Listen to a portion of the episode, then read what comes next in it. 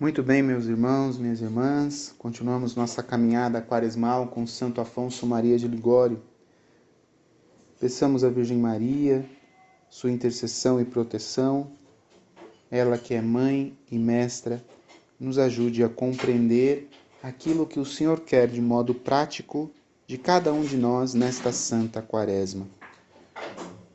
Hoje iremos meditar sobre o sagrado sudário de nosso Senhor Jesus Cristo. Ave Maria, cheia de graça, o Senhor é convosco. Bendita sois vós entre as mulheres, e bendito é o fruto do vosso ventre, Jesus. Santa Maria, Mãe de Deus, rogai por nós, pecadores, agora e na hora da nossa morte. Amém. Em nome do Pai, do Filho e do Espírito Santo. Amém.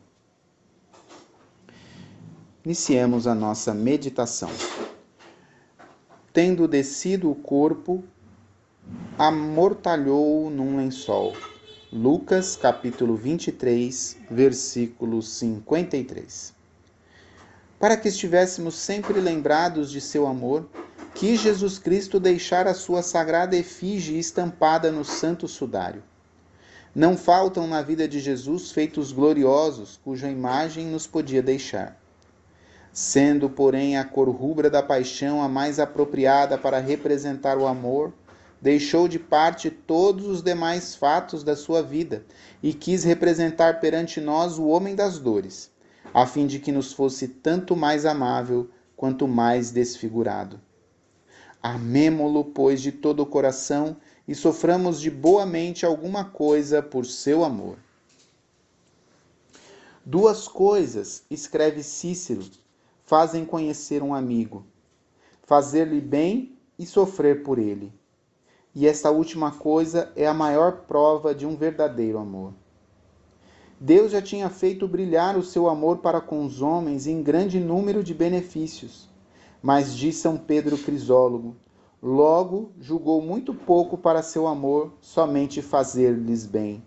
Se não achasse outro modo de lhe mostrar quanto amava, sofrendo e morrendo por ele, como fez tomando a natureza humana. Por isso escreve o apóstolo São Paulo que a morte de Jesus Cristo pela salvação dos homens demonstrou até onde chegava o amor de Deus para conosco, as suas miseráveis criaturas. Apareceu a benignidade e o amor de Deus, nosso Salvador. A fim de que sempre nos lembrássemos deste seu excesso de amor, depois de consumada a redenção do gênero humano, quis deixar-nos a sua imagem estampada no sudário, em que o envolveram depois da morte. Não faltavam, de certo, na vida de Jesus mil feitos gloriosos, cuja representação nos podia deixar, tais como sejam a adoração dos magos, a transfiguração no Tabor, a ressurreição de Lázaro, a multiplicação dos pães e mais outros. Mas no dizer de São Bernardo, porque a cor rubra da paixão é a mais apropriada para representar o grau supremo e incomparável de amor, Jesus deixou de parte todo o fato glorioso para se nos representar no estado de mísero predito por Isaías. Como homem de dores, objeto de desprezo e o último dos homens, ferido por Deus e humilhado como um leproso, o mais miserável dos filhos dos homens, coberto de chagas desde a cabeça aos pés, maltratado e desfigurado, até não ter mais parecença de homem. Ah, meu amantíssimo Senhor, em vista de tantos testemunhos do vosso amor, quem poderá deixar de vos amar? Tinha razão Santa Teresa, ó meu amabilíssimo Jesus, de dizer que quem não vos ama prova que não vos conhece.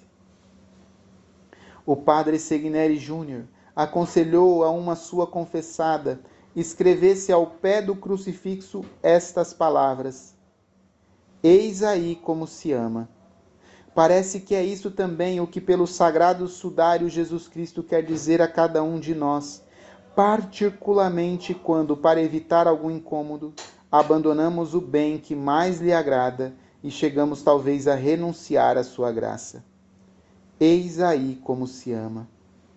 Com razão dizia São Francisco de Sales: Todas as chagas do Redentor são outras tantas bocas que nos dizem que devemos sofrer por amor dele, e a ciência dos santos consiste em sofrer constantemente por Jesus. Amemos, pois, a Jesus, assim nos exorta o amante Santo Agostinho. Amemos a Jesus ao menos por gratidão, amemos de todo o coração ao esposo celeste que nos deve ser tanto mais querido e aceito, quanto mais desfigurado se nos mostra. Devemos patentear este nosso amor sofrendo de boa vontade alguma coisa por Jesus, aceitando com resignação o que ele mesmo nos envia para o nosso bem. Ó oh, meu amado Salvador Jesus, vejo-vos todo coberto de chagas, fito o vosso rosto, já não mais belo, mas todo horrendo de ver e manchado de escarros e sangue. Quanto mais desfigurado vos vejo, tanto mais belo vos acho e digno de amor. Que são estas chagas e contusões, senão sinais de vosso amor e de vossa ternura para comigo? Quisestes ser maltratado assim para tornar bela minha alma e limpá-la das manchas do pecado. Agradeço-vos, meu Senhor.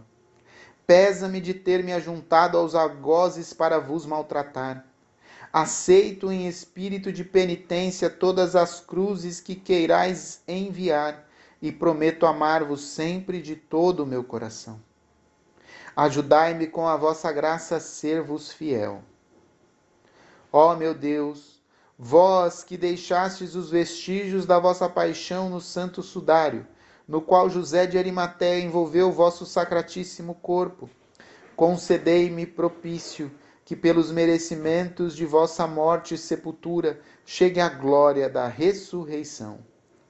Fazei-o pelo amor do coração aflitíssimo de Maria. Ave Maria, cheia de graça, o Senhor é convosco. Bendita sois vós entre as mulheres, e bendito é o fruto do vosso ventre, Jesus. Santa Maria, Mãe de Deus, rogai por nós, pecadores, agora e na hora da nossa morte. Amém. Deus abençoe você. Em nome do Pai, do Filho e do Espírito Santo. Amém.